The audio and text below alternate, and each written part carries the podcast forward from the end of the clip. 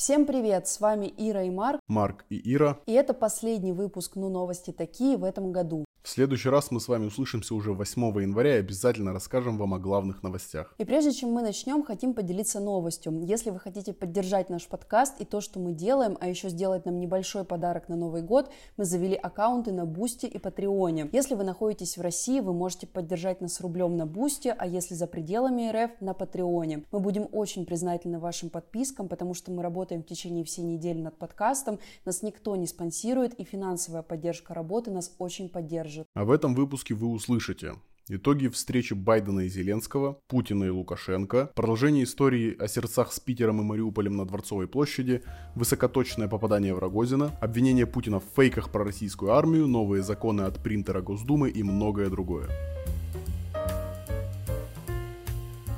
Ну, новости такие. Утром 24 декабря российские войска обстреляли центр Херсона. 16 человек погибли, 64 пострадали, 18 в тяжелом состоянии. Вот как Владимир Зеленский прокомментировал этот обстрел. Утром в субботу, в канун Рождества, в центральной части города. Это не военные объекты, это не война по правилам, это террор, это убийство ради устрашения и удовольствия. Владимир Сальдо, назначенный властями РФ глава аннексированной части Херсонской области, обвинил в обстреле ВСУ. Кстати, если вы не видели эти фотографии, обязательно посмотрите, они есть э, во многих э, средствах средствах массовой информации из Херсона совершенно поражающие кадры с э, людьми на улицах, э, ранеными людьми, мертвыми людьми. Это ужасно. Да, я бы, я бы разве что добавил, что смотрите на свой страх и риск. Это все-таки это тяжелые фотографии. Ну да, если вы готовы увидеть, то посмотрите. 19 декабря, в День Святого Николая, Россия запустила по Украине 35 беспилотников «Шахет». По заявлению командования воздушных сил ВСУ, это самая большая атака с начала войны. 30 из 35 беспилотников были сбиты силами ВСУ. Владимир Зеленский, обращаясь к лидерам Объединенных экспедиционных сил Соединенного Королевства, упомянул иранские шахеды в связи с российскими обстрелами 19 декабря. Ранее Американский институт изучения войны уже сообщал о том, что Россия получила новую партию дронов «Камикадзе» из Ирана. Москва отрицает факт закупки дронов у Ирана, а Тегеран, в свою очередь, заявляет, что поставлял дроны Москве, но только до начала войны. После заявления Зеленского МИД Ирана заявил, что, цитата, «стратегическое терпение Ирана в отношении таких необоснованных обвинений не бесконечно» и посоветовал президенту Украины извлечь урок из судеб других политических лидеров, пользовавшихся поддержкой Штатов. Как рассказал Алексей Арестович, ссылаясь на злые российские языки, ВСУ в Бахмуте выбили оккупантов с восточных окраин города и отодвинули их на некоторое расстояние. Приведем его цитату. Поэтому не без успеха. Четвертый месяц скоро будет, как они пытаются штурмовать Бахмут. Наилучшие части и лучшие средства. Вагнер сказал армии, да мы вам сейчас покажем, как надо брать города. Вот результат промежуточный, а будет еще. Это не считая уже тысяч людей со стороны РФ, которые там лежат, даже не закопанные. Как у нас говорят в войсках, теперь они навсегда вежливы. Посмотрим, чем эта апупея закончится с Бахмутом с российской стороны, но мне кажется, что ждет их большое-большое разочарование в этой всей истории. Столкновения в Бахмуте аналитики называют боями на истощение. С российской стороны там участвуют в основном бойцы ЧВК «Вагнер». Несмотря на затяжные бои и сильные разрушения, в городе остаются около 15 тысяч гражданских. До войны население Бахмута насчитывало почти 70 тысяч человек. Также Владимир Зеленский накануне своего визита в Штаты побывал в Бахмуте. Он посетил передовые позиции и наградил бойцов знаками отличия. А пока Зеленский награждал военных в прифронтовом Бахмуте, Владимир Путин в Кремле вручал награды военнослужащим, руководителям аннексированных регионов, пропагандистам и военкорам в кавычках. Главы так называемых ЛНР и ДНР были награждены орденом за заслуги перед Отечеством первой степени, а исполняющий обязанности губернатора Запорожской области и губернатор Херсонской области орденом за заслуги перед Отечеством третьей степени. Маргарита Симоньян получила орден почета и поблагодарила Путина за то, что он, цитата, «мочит людоедов». Также награду от Путина получил военкор в кавычках Семен Пегов. Ранее мы рассказывали о взрывном подарке в виде неотстрелянного гранатомета. Так вот, МВД Польши заявила, что замглавы ГСЧС Украины отстранен за взрывной подарок польскому генералу. Сообщается, что уже открыто уголовное производство. В Херсонской области в результате подрыва автомобиля погиб назначенный Россией глава оккупированного поселка Любимовка. Цитируем про российского военкора в кавычках Юрия Котенка. В Каховке взорван автомобиль главы администрации Любимовки Андрея Штепы. Сработала украинская ДРГ. И чиновник и водитель погибли на месте. На этом подрывы не кончаются. В центре аннексированного Мелитополя взорвался автомобиль. О взрыве заявил легитимный мэр города Иван Федоров. Представитель оккупационных властей Запорожской области опубликовал фото с места происшествия. Издание «Страна» сообщает, что во взорванном автомобиле находились два сотрудника ФСБ. Оба тяжело ранены. Кстати, это вообще далеко не первые случаи подрывов э, автомобилей. Напомним, что не так давно назначенный Россией глава Херсонской области, который поддерживал очень сильно вступление Херсона в состав Российской Федерации, накануне перед тем, как э, Россия вывела войска из Херсона, он якобы разбился в ДТП. Это да, Кирилл Стремоусов. ДТП с э, пулевыми отверстиями на автомобиле, на которых да о которых говорят только фотографии. Загадочные ДТП и подрывы автомобилей.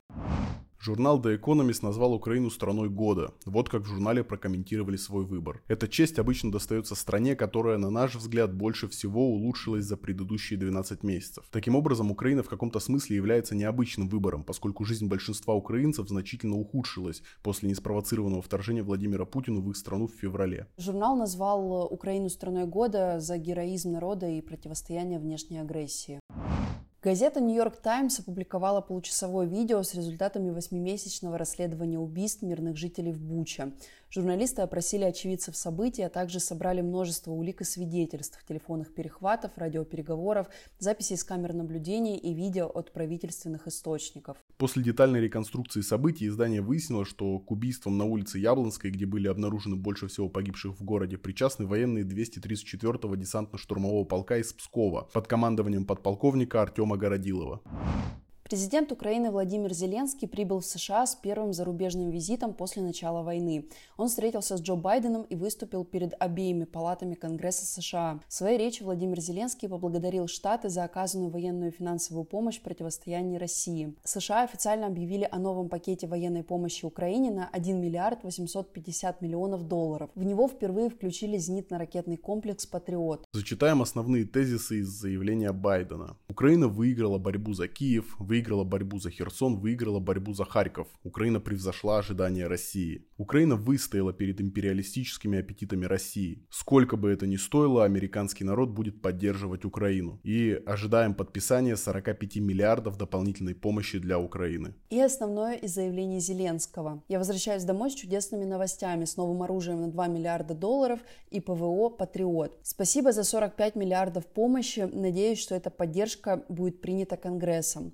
Главный вопрос всех моих переговоров сегодня – это укрепление Украины. Это следующий год, это наше движение к победе в войне за независимость. Также Зеленский сказал, что они имеют четкое понимание, как будут усилены оборонные способности в ближайшие месяцы. Зеленский в ответ на вопрос журналиста, что такое справедливый мир по итогам войны, заявил, что для него это означает отсутствие компромиссов по территориальной целостности и суверенитета Украины, а также возмещение убытков от российской агрессии. А вот как ответил президент Байден на вопрос об окончании войны и справедливом мире. Война прекратится тогда, когда Путин выведет свои войска. И тут, кажется, мнения Зеленского и Байдена на исходы войны сильно расходятся. Газета The Washington Post, анализируя визит Владимира Зеленского в США, пишет о том, что что, цитата, «украинский президент и его советники продолжают подталкивать Вашингтон к передаче передовых вооружений, которые Байден не хочет предоставлять». По данным издания, Джо Байден по-прежнему опасается эскалации. В статье говорится, что Белый дом предложил три модели завершения войны в Украине. Две из них предполагают мирные соглашения на условиях России, а именно оккупации части территории Украины. Владимир Зеленский с ним не согласен и настаивает на том, что конец войны станет возможен только после полной деоккупации всей территории Украины. По той же причине Штаты не хотят признавать э, Россию страной-террористом, как этого просит Украина, но в Америке задумываются над тем, чтобы назвать э, Россию страной-агрессором, и такого статуса не получала ранее ни одна страна. На этой неделе не только Зеленский встречался с э, Байденом, произошла еще одна интересная встреча.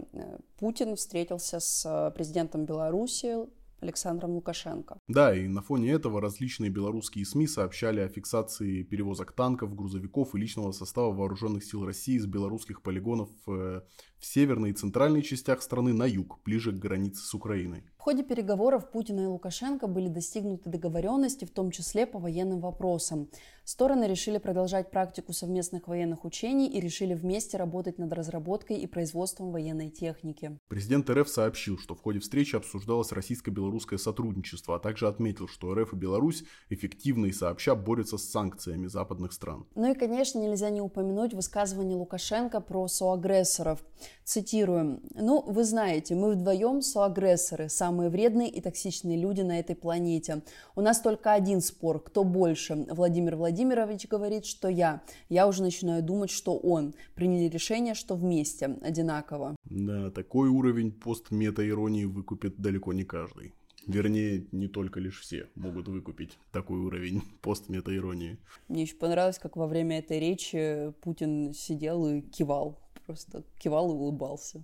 Это ужас, ну, я не знаю, как это прокомментировать на фоне того, сколько людей погибла и от рук Лукашенко в 2020 году, и от э, рук Путина ну, в этом году. для них это хихоньки-хахоньки. Им забавно. После этой встречи Американский институт изучения войны проанализировал э, первый визит э, Путина за три года в Минск, и они пришли к выводу, что Путину вновь не удалось принудить Лукашенко к вступлению в войну. Как отмечает институт, по итогам встречи Путина и Лукашенко воздержались от заявлений по поводу вторжения России в Украину. Однако обсудили угрозу Беларуси со стороны НАТО. Лукашенко ранее уже прибегал к подобной риторике, как раз пытаясь избежать прямого участия в войне. Институт изучения войны продолжает считать, что участие Беларуси в войне Путина против Украины остается маловероятным, несмотря на обсуждение поставок российского оружия и формирование единого оборонного пространства двух стран. Также в утренней сводке Генштаба ВСУ 20 декабря подчеркивается, что в белорусских приграничных районах по-прежнему не видно признаков формирования наступательных группировок.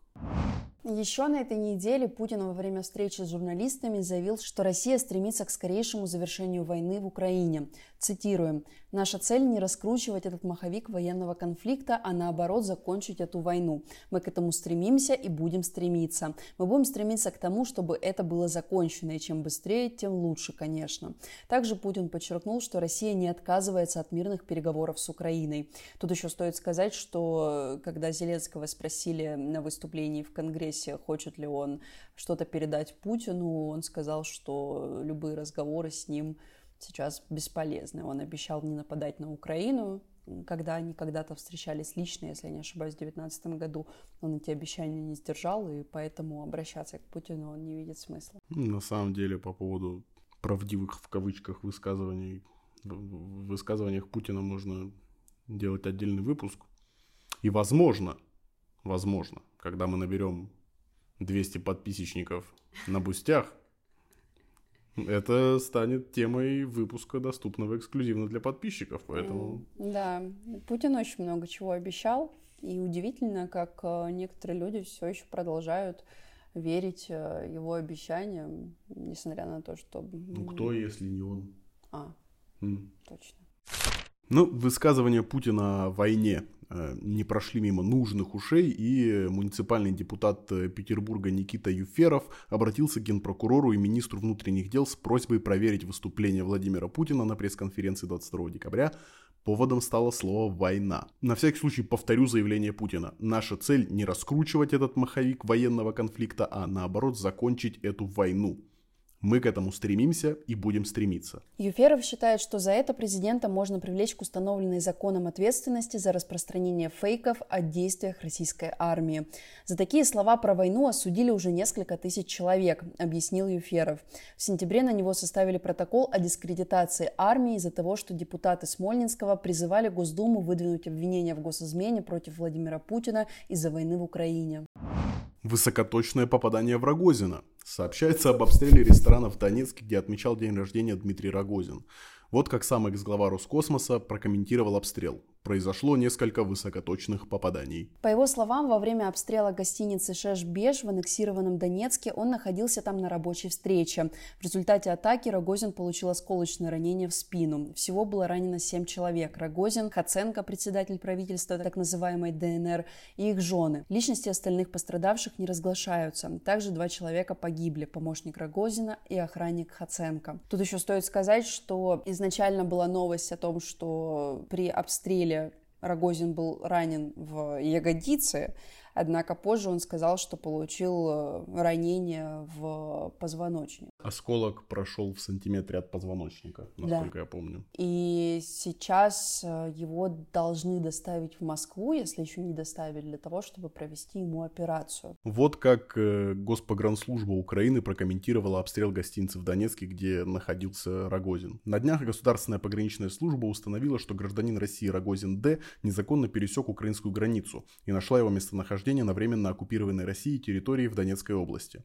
Лично вручить протокол нарушителю пограничники не смогли, поэтому данному лицу его передали во время празднования им дня рождения неравнодушные товарищи. Возможно, Возможно. Рогозин просто курил в неположенном месте. На стримах у Фейгина и Арестовича постоянно, когда какие-то хлопки на территории России происходят, Украина же официально не заявляет о том, что она бомбит по территории России. Поэтому каждый раз, когда речь заходит о каких-либо взрывах на территории России, Арестович говорит, что просто ребята покурили в неположенном месте. Например, когда беспилотники эти реактивные или нет, когда беспилотники бахали со стороны Украины, между Фейгиным и Арестовичем произошел такой забавный диалог. Фейгин спросил, типа, что происходит? Арестович сказал, что, ну, курят опять ребята в неположенных местах. И Фейгин такой, да ну это понятно, что курят, Просто раньше вот как-то на границе курили, а сейчас, а сейчас курят в неположенных местах аж на 600 километров внутрь России. Тут, кстати, знаешь, что интересно в случае с Рогозиным? Он же говорит, что это была типа рабочая встреча, но у него в этот день был день рождения, и там был накрыт стол. Мне очень понравилось, как э, Илья Шепелин обратил на это внимание. Там Твиттер сразу переполнился шутками про то, что Рогозин порвал жопу за Донбасс. Вот. Но помимо всех вот этих вот шуток, э, Шепелин обратил внимание на то, что каково вообще людям на передовой, когда они сидят в окопах э, в грязи, без обмундирования, а один из высокопоставленных чиновников Российской Федерации в этот момент э, берет ружье просто, чтобы пофоткаться с ним и устраивает э, пир во время чумы, во, во время войны. Это очень похоже на то, что происходило во время Второй мировой, когда солдаты Красной Армии были в окопах и голодали и ели ремни, чтобы выжить, а при этом в землянках э, сидели генералы, которые устраивали там пиры. Ну, то есть это еще так очень сильно деморализует армию. Так, такое поведение Ну, деморализовало бы, если бы... Там была мораль. Изданию Reuters удалось выяснить, что ЧВК Вагнера получила партию оружия от КНДР. Цитируем источник издания в американской администрации. Мы можем подтвердить, что в прошлом месяце Северная Корея поставила в Россию ракеты и снаряды для использования компании ЧВК Вагнера. Это существенно не поменяет динамику войны, но есть опасения, что поставки продолжатся. Депутат Заксобрания Свердловской области Вячеслав Вегнер заявил, что к нему обратился коллектив женщин, отбывающих наказание в ИК-6 Нижнего Тагила, с просьбой отправить их на войну в качестве связисток, врачей и медсестер. Вегнер предложил рассмотреть данное обращение владельцу ЧВК Вагнера Евгению Пригожину. Приводим его ответ. Абсолютно с вами согласен. Не только медсестрами и связистами, а также в диверсионных группах и снайперских парах. Всем известно, что это широко применялось. Работаем в этом направлении. Есть сопротивление, но думаю, дожмем. И это не все новости про чувака Вагнера. Также Пригожин прокомментировал сообщение о том, что он посещал колонию строгого режима, где отбывает наказание Алексей Навальный с целью вербовки заключенных для участия в военных действиях в Украине. Цитируем. «Я глобально не согласен с политикой государства в том, что всем Навально... Навальнообразным вот это слово, что всем навальнообразным дали возможность бежать за границу. Их обязаны были собрать, сформировать один штрафной батальон и передать мне. И не сомневайтесь, что все они погибли бы героями. Отвечая на вопрос о правомерности вербовки заключенных, Пригожин заявил, что он, цитата, «не такой большой знаток российского права, как Леша, видимо, Навальный», и сказал, что, цитируем, не видит в этом ничего предосудительного. Тем временем, по словам представителя Совета нацбезопасности США Джона Кирби, общая численность группировки ЧВК Вагнера в Украине достигает 50 тысяч человек. Из них лишь 10 тысяч наемники, решившие присоединиться к частной военной компании. Остальные – завербованные заключенные. То есть 40 тысяч человек. По данным США, бойцы ЧВК Вагнера сейчас воюют в основном в Бахмуте. Однако представители группировки присутствовали и в других частях Донбасса. Как отмечает Кирби, в некоторых случаях российские военные подчинялись командованию ЧВК. Также отмечается, что на содержание частной военной компании Пригожин тратит около 100 миллионов долларов в месяц. Интересно, откуда у него такие деньги? Ну, о том, что Путин говорил, как у России нет никаких ограничений по спонсированию армии. Мы чуть позже поговорим еще. Спойлеры! Wall Street Journal со ссылкой на российских и западных чиновников, разведчиков и людей, близких к Кремлю, опубликовал расследование, главный вывод которого Владимир Путин не обладает достоверной информацией о положении российской армии в Украине, так как его ближайшее окружение и силовики скрывают неприятные детали. По данным издания, Путин получает письменную сводку с фронта каждое утро, однако акцент в ней всегда делается на успехах а неудачи сглаживаются. А еще порой она запаздывает на несколько дней, поскольку проходит через фильтры ФСБ, Совета Безопасности и лично его главы Николая Патрушева.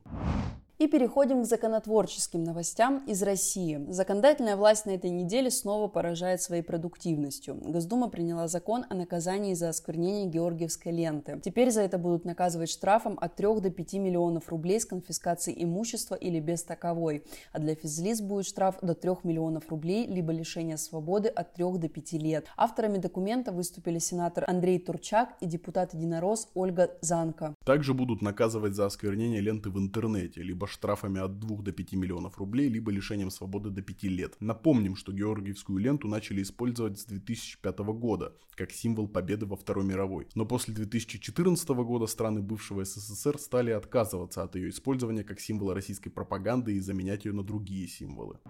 Штрафы ведут и за неправильные, по мнению российских властей, карты Российской Федерации.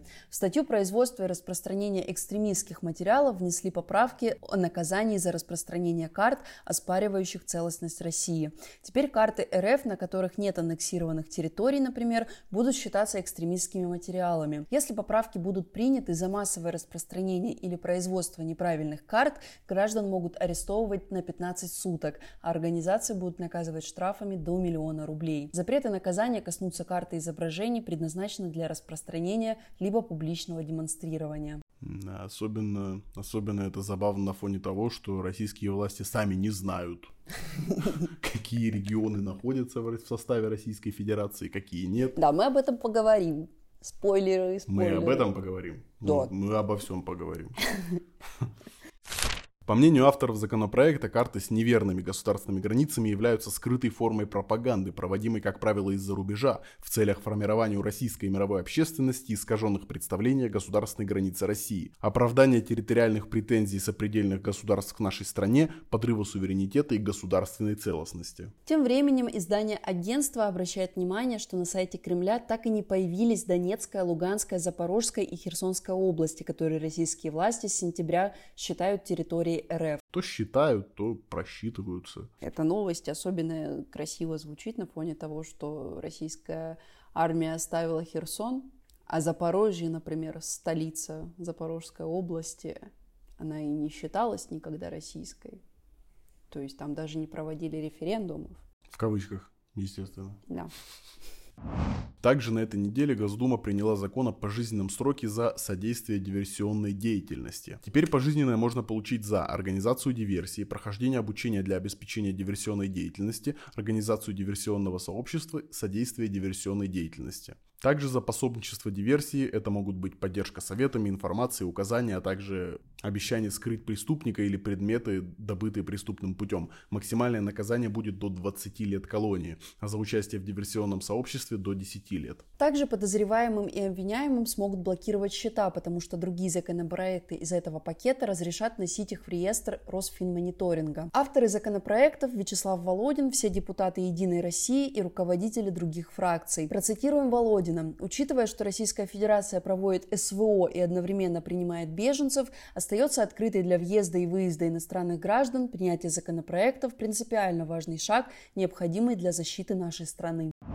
Теперь данные о всех поездках на такси будут иметься у ФСБ. Перевозчики будут обязаны вносить заказы в журнал, доступ к которому будет иметь ФСБ. Если раньше все организации, в том числе и такси, должны были передавать данные силовикам по запросу, то есть при условии возбуждения уголовного дела, то теперь новый закон снимает это условие. Будут созданы единые и региональные реестры такси. Службы такси и самозанятые водители будут вести журнал заказов в электронной форме или на бумажном носителе и хранить информацию оттуда в течение шести месяцев. По требованию силовиков водители будут обязаны предоставить такой журнал, а к базе данных агрегаторов органов безопасности будет доступ изначально. Что будет входить в информацию из журнала? Номер заказа такси, дату и время принятия заказа, дату выполнения заказа, адрес места прибытия такси и адрес места окончания поездки, марку, модель номер машины, имя и телефонный номер водителя, планируемое и фактическое время пребывания такси и окончания перевозки.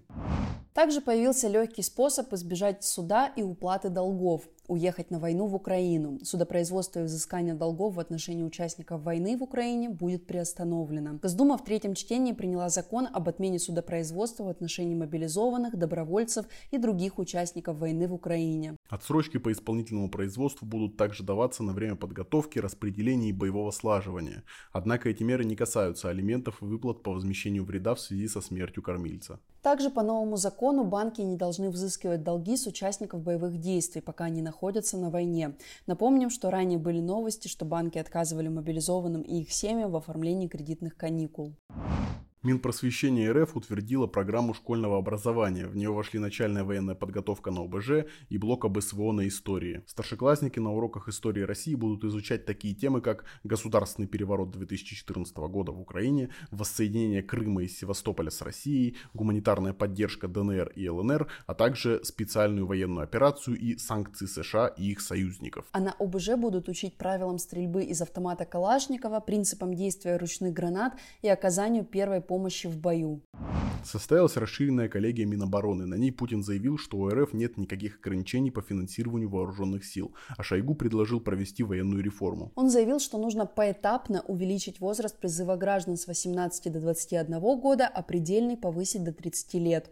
Также он предложил увеличить численность ВС РФ до полутора миллиона человек, а сейчас численность российской армии составляет 1 миллион 150 тысяч человек, то есть в армию собираются отправить еще около 350 тысяч человек человек. Вообще, получается, что теперь призыв. Ну вообще, я бы пошла. Нет. Теперь, получается, призыв будет действовать э, не с 18 до 27 лет, а с 21 э, года до 30 лет. И вот у нас на настоящем времени был эксперт, который говорил, что такая реформа, если ее примут, а ее, скорее всего, примут, она может качественно улучшить состав армии, в том плане, что 18 лет туда приходят подростки, и очень многие возмущались тем, что на войну отправляют э, совсем молодых парней 18-20 лет. Плюс ко всему у ребят до 21 года часто есть э, отсрочка от призыва в виде обучения. А люди в 27, в 28, 30 лет, они уже большинство, я думаю, не учатся, и у них таких оснований для э, того, чтобы не пойти в армию, не будет. Поэтому, скорее всего, с помощью этой реформы армии Российской Федерации получится набрать еще больше людей. Интересно, приведет ли это к новому оттоку людей от 27 до 30 лет из России, к новой волне иммиграции, как только примут эту реформу. Кстати, сразу после заявления о реформе журналист Сергей Ежов в Твиттере спросил Дмитрия Медведева, пойдет ли его сын на войну, если возраст призыва увеличат до 30 лет. Медведев в ответ просто заблокировал твиттер журналиста. Достойный ответ, я считаю. Также на этой неделе спикер Госдумы Володин заявил о рекордном количестве принятых законов. В 2022 году Нижняя палата парламента приняла 653 закона.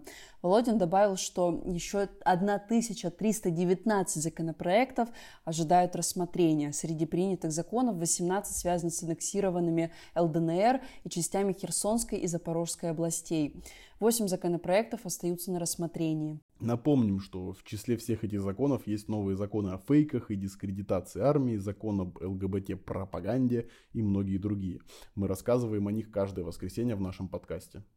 И перейдем к другим новостям из России. В Кемерово в нелегальном доме престарелых произошел пожар. 22 человека погибли. Сотрудник экстренных служб сообщил, что в помещении не было никаких систем пожаротушения. Причиной возгорания в правоохранительных органах назвали неправильную эксплуатацию печи. Пожар вспыхнул ночью. Двухэтажное деревянное здание выгорело почти полностью. Следственный комитет возбудил уголовное дело по статье причинения смерти по неосторожности двум или более лицам. Кстати, Сибирь Реалии — это сибирская служба новостей подразделения «Радио Свобода» писали о том, что руководитель, основатель этого нелегального дома престарелых, нелегального приюта довольно, судя по всему, темная лошадка, потому что некоторые свидетели говорили о том, что он забирал деньги у людей, которые там находились, то есть он присваивал себе их пенсию. Также есть информация, что там были не только престарелые, там, пожилые люди, но и недееспособные граждане России. Например, туда привезли 20-летнего инвалида, от которого отказалась мать то есть там были такие люди социально уязвимые, у которых не было дома, либо от которых отказались их родные. Также были свидетельства о том, что в этом э, доме он был деревянным, там была антисанитария, непонятная еда. Сам он отказался от комментариев. Хотя есть свидетельство о том, что он вот этот э, человек, который основал этот э, приют, что он очень хороший человек, что он помогал этим людям и что то, что он брал чью-то пенсию, это только потому, что он пытался обеспечить э, людей всеми нуждами. Не знаю, может быть, появятся потом еще апдейты какие-то по этой ситуации. Но, Будем держать вас в курсе. Да, но история страшная, потому что из-за того, что приют был нелегальным и там не было никаких систем пожаротушения, судя по всему, как я поняла по новостям, уже говорили о том, что там были проблемы с печью, и люди просто сгорели заживо, кто-то задохнулся и сгорел, у них не было возможности выйти, это совершенно жут, жуткий инцидент. А в Белгородской области 14-летний подросток наступил на неустановленный взрывоопасный предмет. Инцидент произошел в селе Щетиновка. Оно находится в двух километрах от границы с Украиной. У подростка повреждены стопа и лицо. Он в тяжелом состоянии в реанимации. Библиотеки Москвы получили список книг, которые нужно уничтожить из-за нового закона о пропаганде ЛГБТ. Всего в списке 53 позиции. Причина необходимости списания книг указана как другая. В списке авторов Майкл Каннингем, Оксана Васякина, Джон Бойн, Харуки Мураками, Стивен Фрай и Эдуард Лимонов. Книги нельзя будет убрать из доступа для читателей просто на хранение. Их нужно будет сдать на макулатуру, чтобы впоследствии сжечь. Праздник к нам приходит. На голубой огонек, который будет показывать на России один новогоднюю ночь, пригласят военных РФ, вернувшихся из Украины. Ведущими будут Николай Басков и Ангелина Вовк, а также актриса Татьяна Веденеева, телеведущий Андрей Малахов, Мария Ситель и Дмитрий Губерниев. Еще одна новость о российском телевидении. В эфире программы «Место встречи» на НТВ Владимира Зеленского подписали как лидера группировки УГИЛ, по аналогии с ИГИЛ. Написали, что организация пока еще не признана террористической. Еще к новостям о том, как война влияет на жизнь и быт россиян. После начала войны вдвое вырос спрос россиян на зарубежную недвижимость. При этом около 80% спроса конвертируются в реальные сделки, а около 75% покупателей приобрели недвижимость непосредственно для переезда. Основные причины повышенного спроса – война и мобилизация. Наиболее востребованные страны для покупки недвижимости – Турция – Арабские Эмираты, Грузия, Черногория, Таиланд и Болгария. Кстати, об эмиграции. Независимые социологи опубликовали исследование, посвященное эмиграции из России после 24 февраля. «Медуза» перечислила основные интересные детали. Всего 16% уехавших после 24 февраля вернулись к августу обратно. Причем две трети приехали, чтобы завершить свои дела – квартиры, документы и так далее. А потом они планируют снова покинуть РФ. Среди уехавших отмечается падение уровня жизни. Примерно половина из самой крупной группы людей по уровню жизни перешла на уровень ниже. У респондентов с марта по сентябрь радикально вырос уровень доверия к людям в целом с 46 до 61%. Также вырос и уровень доверия к оставшимся в России соотечественникам, что В общем, очень интересные цифры. 39% уехавших россиян находились в депрессивном состоянии большую часть времени или почти все время за последние три месяца. Несмотря на это, по сравнению с мартом, уехавшие стали гораздо оптимистичнее смотреть в будущее. Около трети участников опросов оценивают вероятность положительных изменений в России как отсутствующую или низкую, и только 7% надеются на перемены в России. На этой неделе курс рубля снова упал до апрельских показателей. Впервые с апреля курс евро на московской бирже приблизился к 77 рублям, а курс доллара к 72 рублям. Также на этой неделе вышло большое расследование проекта. Издание опубликовало расследование о связи мужа Канделаки с арестами авторов телеграм-каналов, о заказных постах военкоров и несбывшихся прогнозах источников «Медузы» из Кремля. Рассказываем главное. По данным проекта, за массовыми арестами администраторов телеграм-каналов, начавшихся этой весной, стоит директор по особым поручениям Ростеха и муж Тины Канделаки Василий Бравко. Сейчас задержано 13 человек. Автор канала «Адские бабки», журналистка Александра Боязитова, администратор канала «Кремлевский мамковед» Станислав Садовов, коммерческий директор Ксении Собчак Кирилл Суханов и еще двое человек, имевших отношение к каналу «Тушите свет». Летом на мужа Канделаки обрушилась массовая критика в телеграм-каналах. Его обвиняли в коррупции, уходе от налогов и получении должности в Ростехе благодаря жене. Правко был задет, но ему нужен был повод для получения поддержки от начальства. Во время одного из выступлений Путина он раскритиковал Ростех. Это и стало поводом для Бравко. После этого он убедил Чемизова, что критикующие его телеграм-каналы, цитата, «надо взять под контроль». Следующая деталь из расследования проекта о проплаченных военкорах. Минобороны платила деньги за публикации, в которых авторы телеграм-каналов хвалили генерала Александра Лапина. Лапин попал под жесткую критику Кадырова и Пригожина. Не считая связанного с Пригожиным телеграм-канала Грейзон, другие военкоры критику Лапина не поддержали, а наоборот начали хвалить генерала и выпускать чуть ли не рекламные посты о нем. Например, они публиковали видео, на котором Лапин показательно остановил машину, чтобы выдать пакет с продуктами одинокой пожилой женщине. Также сотрудники ура.ру рассказали, что с начала войны в редакции действовал так называемый «блок на негатив» в отношении Минобороны и командования Центрального военного округа. А после критики Кадырова журналисты должны были разработать контент-план по поддержке генерала. Главред при раздаче такого поручения заявил, что такую кампанию заказала одна из башен Минобороны, а всем задействованным журналистам он пообещал премии. Также проект подсчитал, что 90% прогнозов из «Медузы», которые давались близкими к Кремлю источниками, не сбылись. Такие материалы были подписаны корреспондентом Андреем Перцевым. Например, за пять дней до начала войны в Украине в материале «Медузы» утверждалось, что у России нет планов нападать на Украину. Главред «Медузы» Иван Колпаков подсчеты проекта комментировать отказался, но сказал, что редакцию беспокоит, когда выходят материалы, содержащие глубоко ошибочные прогнозы источников, и они стремятся не допускать таких ситуаций. Еще к новостям о СМИ. Дождь шел недолго. Роскомнадзор заблокировал новый сайт телеканала. Старый сайт телеканала «Дождь» tvrain.ru был заблокирован еще в марте этого года по требованию Генпрокуратуры. Недавно Дождь запустил новый сайт tvrain.tv, который тоже перестал открываться на территории Российской Федерации. При этом непонятно, по просьбе какого органа произошла блокировка. На Дожде сообщили, что сайт продолжает работать и будет доступен из России через VPN. Follow-up по сердцам с Питером и Мариуполем на Дворцовой площади. В прошлом выпуске мы рассказывали, что на Дворцовой площади в Петербурге разместили арт-объект.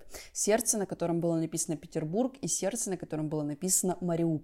На инсталляцию нанесли надпись «Убийцы». Вы сами его разбомбили, Иуды. Сначала мы думали, что арт-объект снесут, но в итоге на нем просто заменили обшивку. А человека, который нанес надпись, нашли. Это оказалась 17-летняя школьница. По данным 78.ru, около полудня один из прохожих сообщил в полицию, что девушка что-то пишет на инсталляции. Силовики установили ее личность и задержали. Против нее возбудили административное дело о дискредитации армии, девушку отпустили под обязательство о явке. Петербург и Мариуполь стали городами-побратимами, мы напоминаем. На фактах рассказываем, почему это лицемерие. Во-первых, в Мариуполе был мурал с изображением девочки, чья мать погибла от обстрела с подконтрольной РФ территории в 2015 году.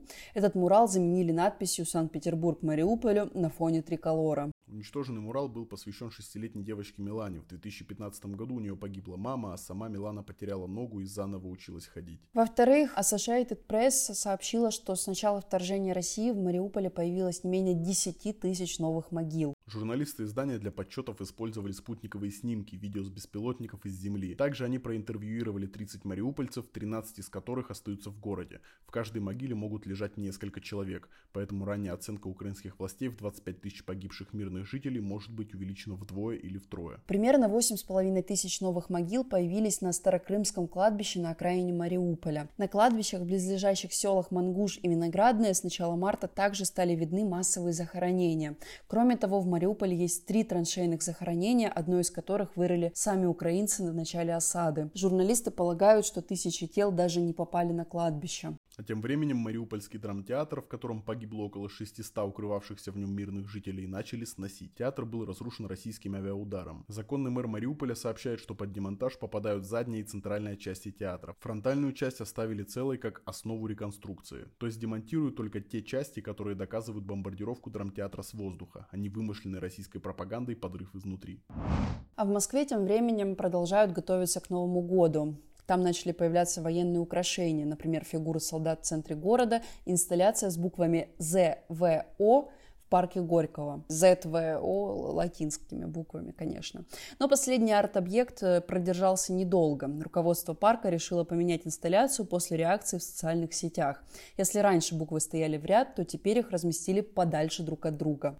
Интересно, почему же так? Буквы Z, V и O рядом друг с другом вызвали в соцсетях волну мемов. Например, разлетелась шутка с подписью сверху «Мудо» и снизу «Ны». То есть вместе «Мудозвоны». Солнце. Мем классный. Еще и мемом «звоните в дурку». Некоторые писали, что букву «Ви» зачем-то перевернули, то есть получилось бы зло с латинской «з». Неудивительно, что буквы решили убрать друг от друга подальше. В России продолжается закручивание гаек. Фоллоуап по поводу воблы. Помните историю Алисы Климентовой из Тюмени, которой удалось убедить суд в том, что надпись «нет» в три звездочки Е про воблу. Силовики все-таки добились возвращения дела обратно в суд, и на этот раз Алисе убедить судью не удалось. Девушку оштрафовали на 30 тысяч рублей. Ее признали виновной в дискредитации российской армии. Получается, теперь любые слова, начинающиеся на В и заканчивающиеся на А, могут дискредитировать армию.